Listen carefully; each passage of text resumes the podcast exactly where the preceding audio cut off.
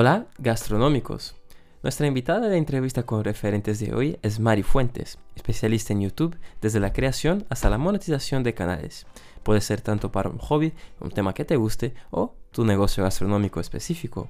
Pueden tener en YouTube uno o más canales de divulgación y atracción de clientes para el negocio gastronómico que tienes o trabajas. Y eso todo en la mayor plataforma de vídeos del mundo y la segunda fuente de búsquedas en la web utilizada por millones de personas todos los días en el mundo digital. Sin duda, YouTube es una excelente plataforma online de divulgación, atracción de clientes y generación de ventas, además de la creación de un ingreso extra con la monetización de este canal. Mari empezó su carrera universitaria como criminóloga cuando se dio cuenta que no era realmente lo que quería para su vida, así que empezó a buscar otros caminos con más libertad de tiempo, más exitosos y más rentables. En 2018 se dedicó al e-commerce y lleva desde 2020 estudiando YouTube como modelo de negocio, especializándose en la plataforma, creando y monetizando muchos canales. Debido a la experiencia acumulada en YouTube, desde 2021 ha fundado su canal Marifuentes dedicado a ayudar creadores a maximizar en sus ganancias y crecimientos dentro del propio YouTube. Además de una atención especial en la automatización de este canal y la monetización de contenidos para personas que desean emprender en YouTube, donde se enseña sobre negocios online, digitalización de negocios, trabajar desde casa o de cualquier lugar y generar ingresos pasivos en el digital de manera efectiva. No me extendo, os dejo con la conversación con Mari Fuentes. Bienvenida Mari Fuentes, es un placer tenerla aquí en el canal y nos hace ilusión aprender con tu experiencia y visión en YouTube. Buenas, ¿qué tal, Tuan? Bueno, pues en primer lugar, darte las gracias por brindarme también un poquito de tu tiempo y un poco de tu espacio. Y nada, deseando de empezar ya con las preguntas para poder ir contestando e ir debatiendo también un poco sobre YouTube. Claro que sí. Mira, para empezar, ¿podría contarnos un poco de su historia? ¿Cómo has dejado de ser una criminóloga para emprender en el digital? ¿Cómo te has convertido en una especialista en YouTube, ayudando a otras personas igual a que tú también a hacer lo mismo? Bueno, Tuan, pues venga, empecemos. La verdad que es una historia, bueno, un poco larga, pero yo creo que será bastante similar a la de todos los emprendedores o creadores de contenido. Y es que, bueno, yo cuando seleccioné mi carrera, ¿no? Eh, mis estudios universitarios, lo hice obviamente con muchísima ilusión, con muchísimas a medida que iba avanzando en, la carrera, ¿no? Iban pasando los años, pues iba barajando las distintas eh, oportunidades laborales que iba teniendo, ¿no? Cuando ya se iba acercando el tercer año de carrera, empiezo a barajar las, eh, las opciones que yo tenía para, seguir, ¿no? Para seguir con la trayectoria profesional, pues me doy cuenta de que, bueno, pues tenía que pasar por unas oposiciones o irme fuera de España o, o bueno, eh, opciones quizá un poco menos eh, de mi elección, ¿no? Eh, me quedaba seguir estudiando. Entonces ya desde el tercer año de carrera tenía ya unas ganas impresionantes de empezar a trabajar, de empezar a emprender y más o menos en el verano me puse a, buscar trabajo, ¿no? las opciones que tenía al no haber terminado los estudios pues obviamente eran algo precarias y bueno, pues decidí empezar a emprender. Monté mi primera tienda online con, mi pareja. Eh, lo típico, ¿no? Vendíamos productos de, China en, Estados Unidos y empecé a aprender muchísimo sobre redes sociales, sobre eh, posicionamiento web, sobre SEO en, Google, también en YouTube, eh, a montar una tienda online, sobre copy, marketing, bueno, pues todo lo necesario para, para llevar un negocio online. Eh, bueno, ese verano fue un poco fracaso, si no por así decirlo. Eh, no, generamos absolutamente nada de, ingresos, pero sí eso de dedicarle 14, 16 horas al día a lo que es tu emprendimiento, pues sí se aprende muchísimo. Entonces, me, desde ese momento me apasioné muchísimo del marketing. Eh, como digo yo, mis primeros emprendimientos prácticamente no, no generé ingresos, pero sí me di cuenta de, muchas cosas y de por dónde podría ir el camino. Después, cuando llegó cuarto de carrera, me enfoqué de nuevo en los estudios y más o menos eh, a mitad eh, del curso eh, tuve la suerte de encontrar un puesto de trabajo en una agencia de marketing digital. ¿Vale? En esta agencia, bueno, pues yo hacía prácticamente de todo, era como la, la becaria que hacía copy, edición de vídeo, redes sociales, de todo, de todo. Entonces eh, estuve prácticamente pues toda la pandemia teletrabajando y estudiando a la vez y mm, se nos presentaron, mm, a mi pareja y a mí una serie de proyectos bastante interesantes también con comercialización de productos, en este caso personalizados. Eh, bueno, con los conocimientos que tenía ya, pues sí conseguí llevarlos eh, adelante, pude dejar ese trabajo en la agencia de, de marketing y dedicarme al 100% a lo que eran las redes sociales de mi negocio y obviamente, seguramente tú lo sabrás, para cualquier tipo de negocio y más para un negocio online, pues dependes bastante de, ese alcance, de esas redes sociales y, de poder llegar a las personas. También a través de la publicidad, pero mm, bueno, pues teniendo una serie de estrategias en, redes sociales y decidí enfocarme en eso. Eh, por desgracia, después, un año y medio más o menos, o dos años después de, la pandemia, eh, empiezan a subir demasiado lo, que son los costes por compra, ¿no? De la publicidad de pago en Facebook y en Instagram y también en YouTube. Y, yo también hacía Google Ads. Entonces, eh, decido especializarme muchísimo más en lo que es el tráfico orgánico, en el crecimiento en redes sociales, para poder atraer personas y comercializar mis productos eh, de manera orgánica, de manera gratuita, generando una audiencia y también, obviamente, me empiezan a contactar algunas personas de mi círculo para que las ayude con redes sociales, para que les gestione sus canales de YouTube, para que les ayude con su negocio, ¿no? A todo lo que es nivel de copy, marketing digital. Y, y bueno, poco a poco cada vez me fui adentrando muchísimo más en lo que es la creación de contenido y me especialicé sobre todo en YouTube, que a mí a día de hoy, bueno, pues me parece la, la red social más agradecida de todas, no solamente por la monetización dentro de YouTube, sino también por la calidad de la audiencia que se genera.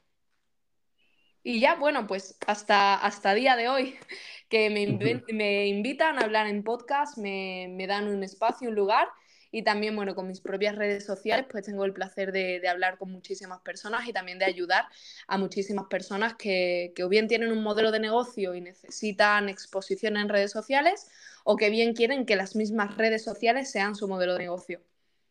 Entendido, interesante. Así que para usted, YouTube es una red social. Para mí sí, para mí por supuesto es una, es una red social. Eh, obviamente es una plataforma donde tú te puedes mostrar, puedes mostrar tu modelo de negocio, pero igualmente es algo que te mantiene, te mantiene en contacto con personas.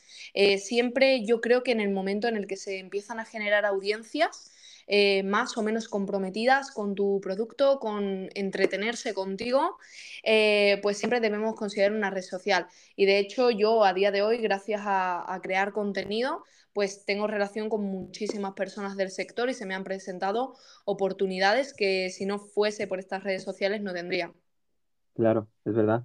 Ah, de hecho, a nosotros también nos encanta aquí del canal em, YouTube hablamos siempre que en la gestión de marketing gastronómico, ¿no? que es el, enfoque aquí del canal, es muy importante tener YouTube, tanto los shorts como los videos normales, uh, dentro de esa estrategia, porque al final es un contenido pues, muy relevante. ¿Cómo tú ves, por ejemplo, eh, dentro de YouTube, desde el punto de vista de divulgación de negocios, de atracción de seguidores, para un canal y luego para un restaurante, por ejemplo, ¿cómo, cómo ves ese proceso para un, un negocio gastronómico?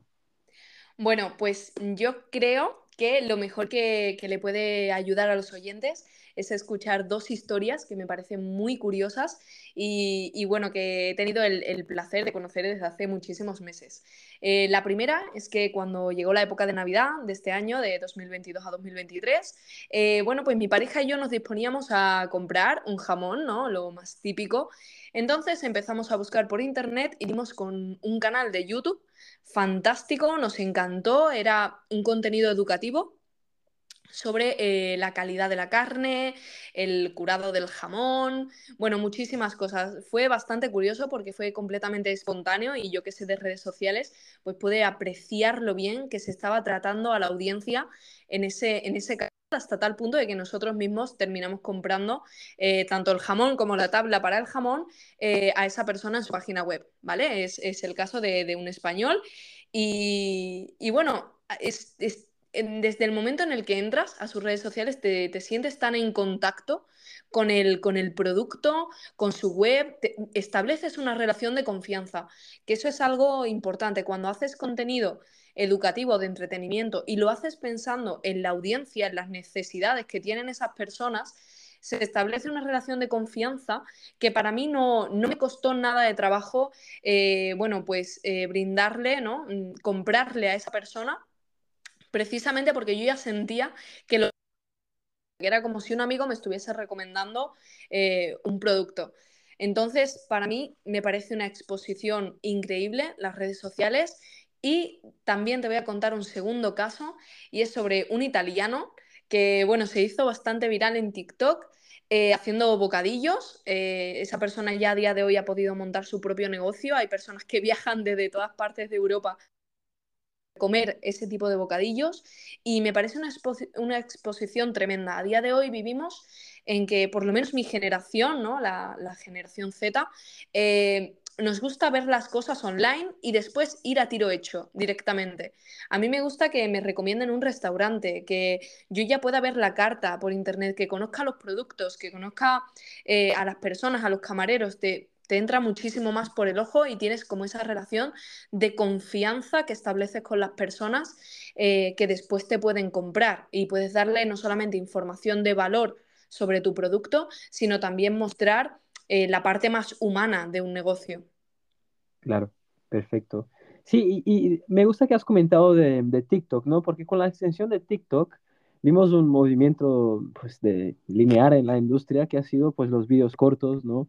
Y, dentro de, de, ese tema, ¿cómo ves eh, eh, el YouTube Shorts, por ejemplo? ¿Qué tips recomendarías para utilizar y crecer la divulgación y atracción de, seguidores, por ejemplo, con una estrategia a base de YouTube Shorts? Pues mira, eh, la verdad que YouTube Short no tenemos que perder de vista que surge como una respuesta de YouTube a la plataforma de TikTok. En el momento de, de pandemia que se viraliza tantísimo los vídeos cortos, estos vídeos de 20, 40 segundos o vídeos siempre de menos de un minuto, ahora en el caso de TikTok de menos de tres minutos, eh, es, una respuesta a la sociedad de hoy en día de, la inmediatez. A día de hoy, pedirle a las personas, eh, sobre todo de las generaciones más posteriores, eh, paciencia para ver a una persona durante 10-15 minutos, eh, bueno, pues es como demasiado difícil y estamos viviendo en la época de todo rápido, todo ya, todo inmediato, todo automático.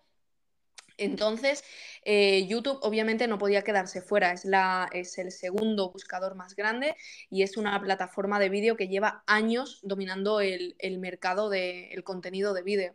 Entonces, cuando surgen los YouTube Short, por un lado tenemos una gran oportunidad para empezar a utilizarlos, pero por otro lado, para otro tipo de mm, creadores de contenido, también tenemos como ese arma de doble filo de quiero que todavía mi contenido horizontal y es el en la plataforma, eh, quiero que tenga el mayor número de visitas posible, pero también tengo un formato corto que me sirve como una exposición y mayor alcance a las personas. Entonces, para un modelo de negocio estilo un restaurante, es decir, una persona que necesita redes sociales, pero realmente para darse a conocer, para tener una ventana al mundo y, poder tener mayor alcance, me parecen algo increíble. Es un contenido bastante fácil de, realizar. Normalmente, en casi todos los contenidos que son... Em, sobre recetas, eh, pues eh, estamos siempre viendo contenido sensorial, ASMR, contenido mm, bonito de disfrutar. ¿no? No solamente que me cuentes las propiedades de esos productos, sino que los que me llame la atención. Eh, muchos realmente la, estrategia que siguen utilizando, pues aparte de siempre poner primero el resultado, es decir, poner primero el plato, después contarte un pequeño fragmento de la receta o contarte un pequeño fragmento del proceso de, elaboración de, eso, eh, y después como te digo, vídeos muy sensoriales. A día de hoy, lo que YouTube nos está diciendo con respecto a si funcionan o no funcionan los shorts es la métrica de porcentaje de vistos y porcentaje de ignorados. Es decir, si nosotros en los tres primeros segundos de ese contenido corto conseguimos parar en seco al usuario y frenarle en ese scroll infinito, es decir, que los tres primeros segundos del vídeo sean demasiado impactantes, o sea, o generen demasiada curiosidad en la persona como para que pare en seco y no vaya a ver el siguiente vídeo, esto sería más que suficiente. Obviamente, YouTube también es una empresa.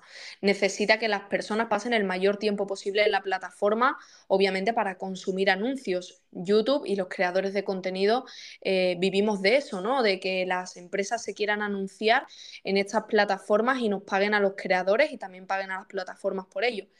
Entonces, cuanta mayor retención haya en los vídeos, pues muchísimo mejor. Pero como digo, los tres primeros segundos, que siempre es con una frase gancho o con un tremendo plato, con eh, algo impactante al usuario, sería lo, mejor. Muy bien. Mira, me gustaría reiterar, reforzar aquí para los oyentes tres primeros segundos, ¿no? Y comenzar con algo que sea impactante, tanto en la imagen como en el audio. Quizás si es una receta, empezar con el resultado y ya cortas directamente al principio o, cualquier cosa que haga que, que, haga que las personas se queden ¿no? en el video. Vale, muy interesante, muy interesante. Y, y, en el lado del, del video largo, ¿todavía funciona? ¿Todavía hay valor en hacer los videos que son más largos? Yo diría, yo diría que sí. De hecho, a día de hoy hay algo, eh, precisamente el otro día en el canal subí un vídeo sobre ello, y es eh, utilizar el contenido corto como una pequeña promoción de tu contenido largo. Al final en un contenido largo se puede ofrecer muchísimo más valor. No es lo mismo leer el resumen de un libro que leer el libro completo. No es lo mismo ver un vídeo de 40 segundos que un vídeo en el que te puedo explicar una estrategia completa, a lo mejor en 15, 20 o 25 minutos, o, escuchando un podcast, ¿no? que es mucho más largo en el que se puede debatir, en el que se pueden eh, plantear ideas un poco más complejas y dar todos los argumentos, ventajas y desventajas. Entonces, en el contenido corto, a día de hoy mucho se está utilizando para hacer una promoción de tu contenido largo. Es decir, hacer contenido, eh, por así decirlo, resumido y edulcorado en, TikTok y en YouTube Short o en Instagram Reels para promocionar tu contenido largo, ya que en tu contenido largo la audiencia que, define a YouTube, tus suscriptores, las personas que realmente están comprometidas contigo, eh, no les va a importar verte durante 10 minutos o, durante 15 minutos, o no, les va a importar dedicar ese tiempo a, aprender realmente lo que, lo que tú le quieres contar. Entonces yo creo que el contenido largo sigue mereciendo muchísimo la pena, sobre todo para las personas que sí quieren generar ingresos en, la plataforma. Otra cosa muy distinta es que si tú, por ejemplo, tienes tu propio modelo de negocio y quieres utilizar las redes sociales simplemente como una ventana al mundo, pues eh, decidas quedarte con el contenido corto por una, cuestión de alcance, ya que vas a tener más alcance, y también por una cuestión de eficiencia en el negocio, ¿no? No todas las personas a lo mejor que tienen un restaurante o una panadería eh, pueden estar constantemente creando contenido en YouTube, pero sí pueden poner el móvil 20 segundos a grabar mientras explican una receta sencilla. Entonces, eh, yo creo que merece muchísimo la pena el contenido largo. Y con respecto a la diferencia en el contenido corto, yo diría que algo que todavía tenemos bastante potente es el el hecho de la miniatura y el título. Si eres eh, capaz de conseguir que una persona viendo tu título y viendo tu miniatura sea capaz de hacer clic y elija tu vídeo entre otros cuantos, pues eso obviamente el algoritmo lo, aprecia muchísimo, ¿no? que lo mediríamos con el CTR, que es el, el porcentaje de clics, ¿no? una vez que se hace una impresión, si la persona hace clic o no en un porcentaje. Muy bien. Y, digamos que tenemos en casa a alguien escuchando ahora mismo que quiere ser youtuber, ¿no? ¿Cómo es ese proceso de, pues, de crear un modelo de negocio a, base de YouTube, ¿no? Transformar YouTube en un negocio, crear un canal, crecer un canal, mantener, ¿en qué punto se convierte eso en un business? Bueno, yo creo que todos debemos partir de la base de que sea algo que disfrutes intrínsecamente.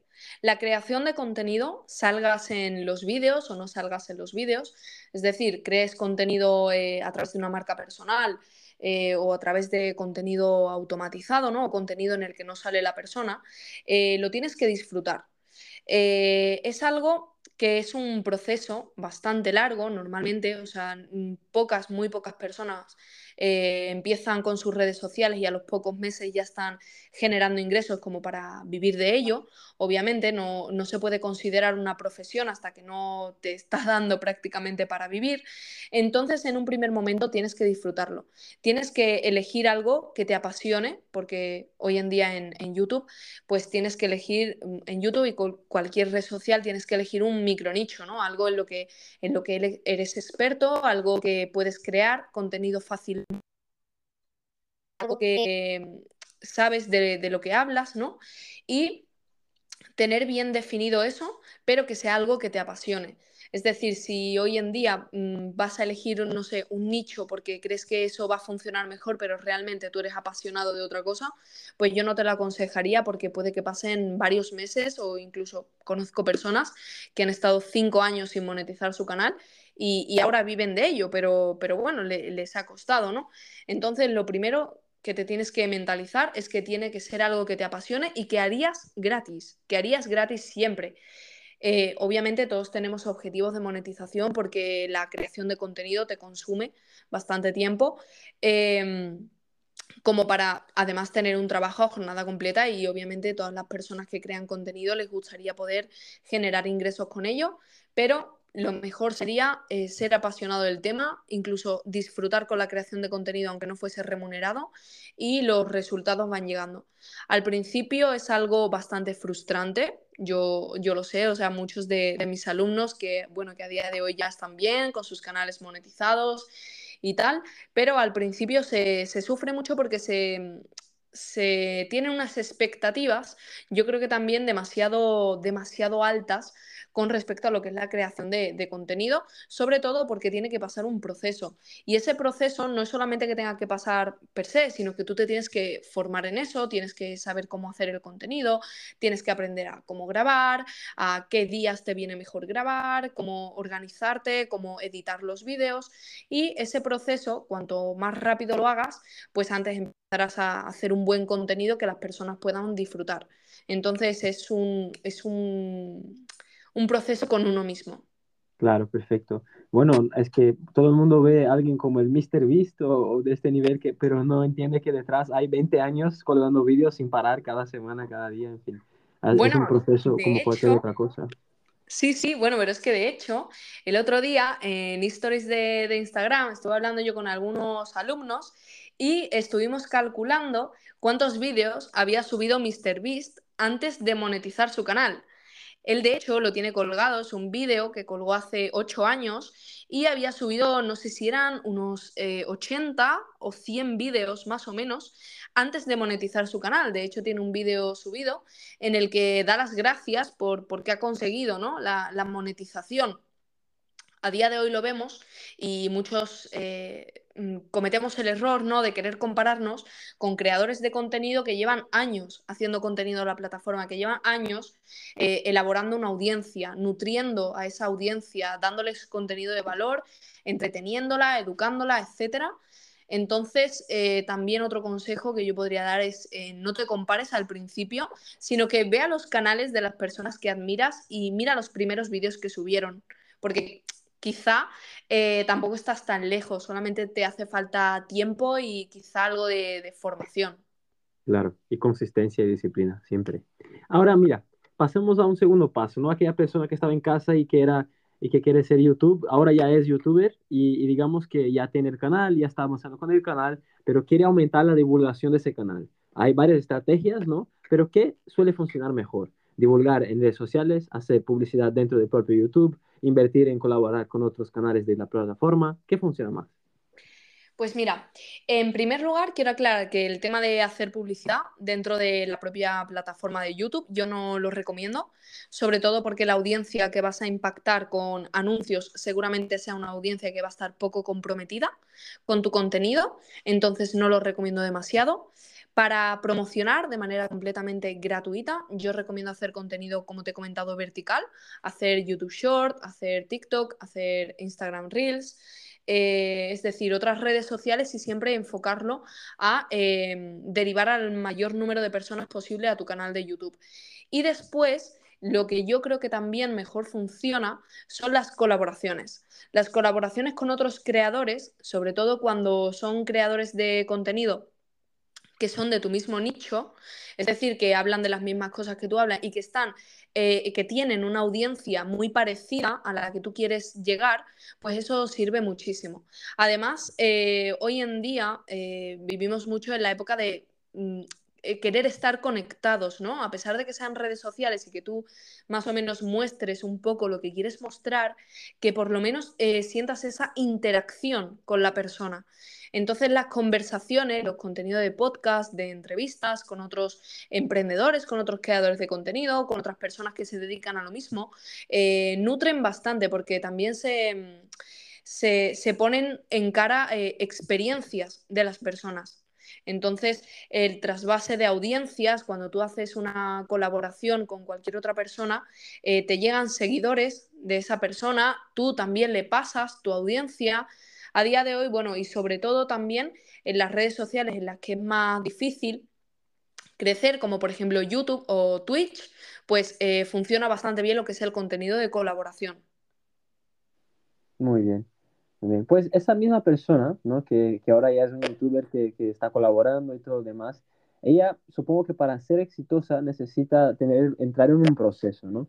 Hay una, una rutina ideal que tiene que seguir, un proceso ideal que debería seguir un youtuber hoy Ah, por ejemplo, periodicidad de colgar los vídeos, a qué hora debería colgar vídeos, si hay una estrategia para, por ejemplo, una hora para Reels, otra hora cada día para, para Shorts, cada día para, ¿entiendes? Eh, una rutina, un proceso, una práctica, mejores prácticas que se debería seguir un youtuber en ese momento. Por supuesto, pues mira, a nivel de algoritmo, el tema de las horas, la frecuencia de publicación y bueno, los contenidos que publicas, obviamente tienen sentido, pero sobre todo siempre en base pensando en el comportamiento de tu audiencia. Es decir, si yo, por ejemplo, voy a publicar un vídeo en una hora en la que ninguno de mis usuarios está conectado, pues va a tener poco sentido. Es mejor, por ejemplo, yo en mi canal, eh, esto se puede ver en las estadísticas de YouTube y también en Instagram y en TikTok, eh, cuando hay más usuarios, eh, tanto seguidores como usuarios frecuentes, conectados. para mí, pues lo mejor es subir vídeos domingos y lunes. Intentaré ajustarme lo máximo posible a esos días o que nunca me falte vídeo para publicar el domingo. Eso tiene sentido, pero siempre y cuando, como te digo, pensando en, la audiencia. Eh, el otro día escuché una reflexión bastante interesante sobre el algoritmo de, de Instagram y es que reducirlo a simplemente un algoritmo pues eh, sería como un poco insulto, ¿no? llamar a, una red social tan potente como Instagram, YouTube o TikTok eh, solamente un algoritmo que es capaz de eh, medir todos los comportamientos del usuario, recomendarte el vídeo exactamente que tú estás deseando ver y que te conoce tan bien, ¿no? Y que va aprendiendo y que a medida que le das más información se retroalimenta, pues Em, tienes que pensar en tu audiencia. Si mi audiencia va a estar los domingos a las 9 de la noche viendo YouTube, pues a mí me interesará subir un vídeo eh, a esa hora. Sobre todo porque quizá esa es la ventana o ese es el tiempo que mi usuario tiene para verme. Entonces es obvio que tenemos que atenernos a una serie de cosas.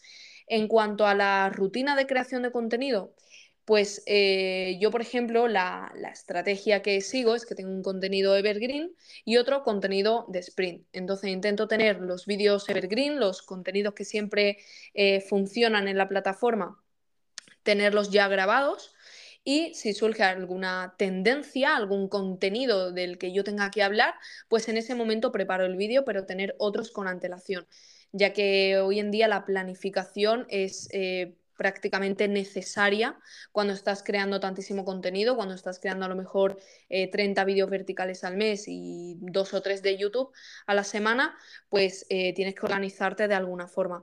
Entonces, eh, yo, por ejemplo, hago mis calendarios de contenidos, sobre todo los de Evergreen, y si hay alguna noticia de la que tenga que hablar o algún acontecimiento, pues entonces preparo un vídeo, por así decirlo, extraordinario, ¿no? Y yo, bueno, pues casi siempre selecciono primero el título, tengo pensada la miniatura, eh, hago lo que es un guion, del vídeo hago también un esquema. Para los vídeos verticales también lo hago, por lo menos pienso que voy a hacer, ¿no? Dedico algunos días a revisar comentarios, por si hay algo que se repite demasiado, pues sacar un vídeo específico contestando esa pregunta, eh, ver vídeos de otros creadores de contenido para ver qué ha funcionado mejor, qué ha funcionado peor, ideas, ¿no? Siempre al final, como creador de contenido, tienes que estar a, la pesca de las ideas que mejor funcionen y ya después grabar, editar y quizá a lo mejor en una tarde puedo grabar uno o dos vídeos de YouTube, pero obviamente em, le dedico más tiempo a pensar la, idea del vídeo que incluso a elaborarla. Perfecto. Quedan ahí los tips para los futuros youtubers aquí de, de, de Mundo Marketing Gastronómico. Mari, ¿cómo ves el tema? ¿Cómo afectará la inteligencia artificial YouTube? Bueno, yo creo que la inteligencia artificial, eh, obviamente como cualquier eh, invento del ser humano, está para ayudar, pero tiene un arma de doble filo sea utilizada como las herramientas que tenemos a día de hoy, que realmente eh, no hacen el trabajo por nosotros, sino que realmente te ayudan a elaborar de una manera mucho más rápida y eficiente el trabajo, pues me parece perfecto. Lo que a mí no me gustaría como usuaria y consumidora de YouTube desde hace muchísimos, muchísimos años, es que YouTube se convirtiese en algo eh, completamente sin valor, sin eh, personalidad, sin eh, si esa creatividad, ¿no? Cuando tú hablas de crear contenido, igual que cuando escribes una novela o pintas un cuadro o haces cualquier otra cosa, buscas ese elemento disruptivo, ese elemento de creatividad. Y eso no, no podemos perderlo. A día de hoy nos ayuda muchísimo. Hay contenido automatizado en YouTube hecho por inteligencias artificiales, siempre con la ayuda de un humano, ya que a día de hoy todavía no tenemos plataformas eh, lo suficientemente autónomas, sí, bastante autónomas en cuanto a edición de vídeo, redacción de texto, incluso creación de miniaturas, eh, bastante automatizado, pero a mí no me gustaría que YouTube se convirtiese, o yo por lo menos no consumiría contenido que esté sin ningún tipo de creatividad. Aunque hay vídeos que te engañan bastante, eh, y parecen completamente hechos por, personas, pero bueno, creo que siempre ese elemento de, creatividad y de arte pues tiene que, tiene que estar en las plataformas. Sí, yo creo que a nosotros humanos al final siempre nos atrae más el contacto pues humano también. Entonces siempre y cuando tengamos eh, seres humanos en la plataforma nos atraerá más el contenido que está hecho por ellos. Hablamos ahora, Mari, si puedes un poco más del curso Monetiza Tube o lo que quieras hablar para aquellos que tengan interés en profundizar más en, ese aprendizaje, crear un canal, monetizarlo, automatizarlo, etc.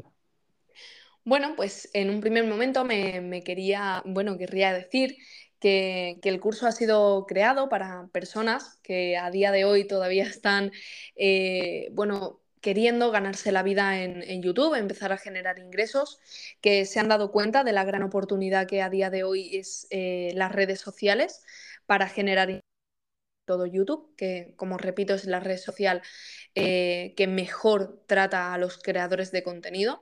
A día de hoy es la red más, eh, más segura, en la que mejor te tratan verdaderamente. Y, y bueno, en ella se enseña desde principio a fin a cómo seleccionar tu nicho, cómo crear tus contenidos, cómo incluso poder delegar en otras personas la, edición de vídeo o partes que quizá no eres demasiado experto y eh, cómo presentar esos contenidos de una manera automatizada sin tener incluso que por qué mostrarte tú, ¿no? Delante de la cámara. Cómo mm, proyectar eso que tú, en lo que eres experto o, lo que te gusta, poder proyectarlo en un canal de YouTube y, empezar a monetizar a través de la plataforma. A día de hoy, bueno, pues mm, por desgracia se viven situaciones complicadas sobre todo laboralmente, eh, personas que a lo mejor acaban de terminar la universidad, personas que llevan varios años ya en un trabajo que, les demanda de muchísimo tiempo, de, de muchísima salud mental también y poder dedicarte a lo que te gusta, creando vídeos que por aunque no sea el trabajo tampoco más fácil del mundo, porque realmente esto requiere de echarle muchísimas horas y eh, muchísimo aprendizaje, pero es algo súper gratificante y que cuando realmente empiezas a vivir de ello, te das cuenta de que estás en el sitio correcto, porque o sea, realmente yo antes, ¿no? De, de, todo esto, yo lo decía, digo, es que a mí realmente que me paguen por, por hablar, por mm, hablar de lo que me gusta, por mm, contar cosas que me parecen interesantes y por ayudar a las personas. Eh, que en mi canal de YouTube tengo bastantes vídeos sobre cómo crear contenido, cómo eh, manejar redes sociales y tal, y que te, que te, paguen por eso, pues es increíble, la verdad. Es sinceramente yo creo que el mejor trabajo del mundo. Qué bueno. Mari, vamos llegando ahora al final de la entrevista. Me gustaría primero de todo agradecerte por la experiencia compartida aquí. Seguramente has aportado mucho aquí para los, los, futuros youtubers del mundo marketing gastronómico. Te dejo el espacio para que comentes cualquier cosa más antes de finalizarnos y también cómo te pueden encontrar pues en las redes sociales y, y todo lo demás, aparte que también te dejaremos los links, ¿no? los enlaces ahí en, en las notas del episodio. Perfecto, bueno, pues en redes sociales me puedes encontrar en todos los sitios como Mari Fuentes, en Instagram eh, mari.rfuentes y en TikTok igual. Em, solamente dar ánimos a las personas que a día de hoy se están planteando empezar a generar ingresos en redes sociales o que tienen un negocio y que todavía no, mm, como puede ser una panadería, un bar, un restaurante, lo que sea, lo importante que es la presencia en redes sociales. Y yo sé que a día de hoy muchísimas personas con un negocio tradicional que se dediquen a la hostelería es casi de las, eh, de las últimas cosas en las que piensan el tener presencia en redes pero no sabes cuánto te puede aportar a un negocio esa, esa presencia en redes. Sobre todo porque y yo ya casi que me estoy quedando vieja, pero yo que soy generación Z, yo antes de ir a un restaurante lo busco por internet, busco las reseñas, busco si tiene redes sociales, busco fotos de los platos, busco eh, alguna reseña de algún influencer que haya ido a ese sitio y me recomienda algún plato. Eh, nos gusta.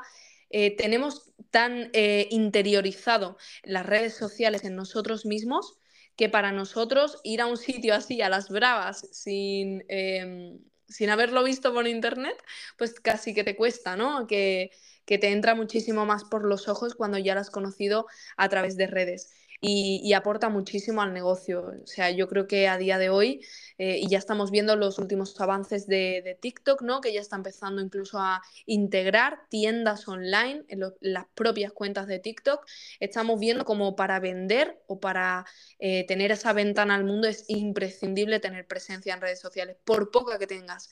y a día de hoy, te surgen eh, colaboraciones, te surgen eh, sinergias entre otros negocios, eh, mm, relaciones comerciales y todo a través de la exposición que tienes en redes sociales es, increíble, así que yo animo a todo el mundo a que se sume y que también cuando empiecen haya un control de expectativas. Es decir, empieza en esto porque realmente lo quieres, porque realmente te gusta, pero tampoco te, te apresures demasiado a querer vivir de ello tan rápido porque sí es verdad que tiene mucho trabajo y sí es verdad que que bueno, que requiere de, de, saber lo que haces, sobre todo de saber lo que haces, eh, porque bueno, sí hay que armarse un poco de paciencia al principio, pero cuando menos te lo esperas ya empiezas a conseguir los resultados y esto es una bola de nieve que acaba realmente donde tú quieras.